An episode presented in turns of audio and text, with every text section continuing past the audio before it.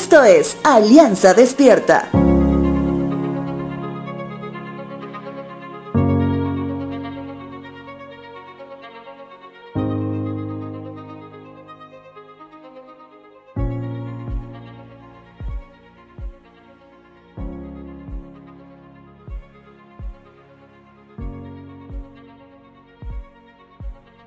Hay muchos ejemplos de cómo las familias emplean métodos para que los hijos se reconcilien cuando tienen diferencias.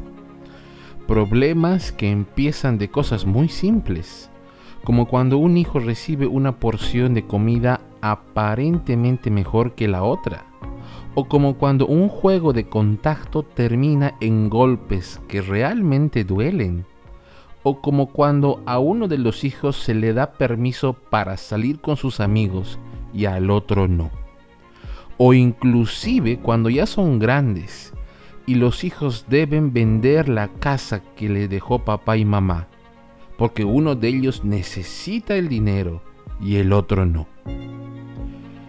Les hablo de esto porque en la palabra de Dios encontramos a dos hermanos que en un momento de su vida ambos tomaron una mala decisión y terminaron separados y siendo enemigos uno del otro. Les hablo de Jacob y Esaú. Jacob había engañado a Esaú para comprar algo que a Esaú en ese momento no valoraba. Sin embargo, después de lo sucedido, Esaú contaba los minutos para volver a ver al engañador de su hermano. Estos hermanos eran muy diferentes. Para contextualizarlo, uno era el hijo de mamá que se quedaba en casa jugando en el computador y el otro era el capitán del equipo de fútbol. Para hacer más corta la historia, Dios instruyó a Jacob a que retornase a su tierra, donde obviamente se encontraba el fornido de su hermano.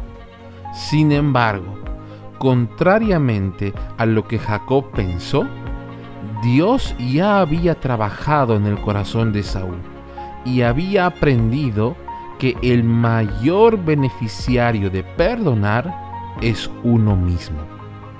Génesis capítulo 33, verso 4 dice lo siguiente. Pero Esaú corrió a su encuentro y echándose a su cuello lo abrazó y lo besó, y los dos lloraron.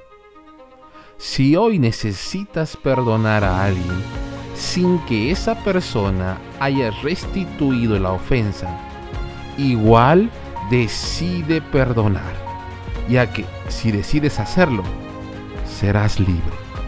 Te dejo con la siguiente frase. Señor, gracias por enseñarnos que el perdón nos hace libres.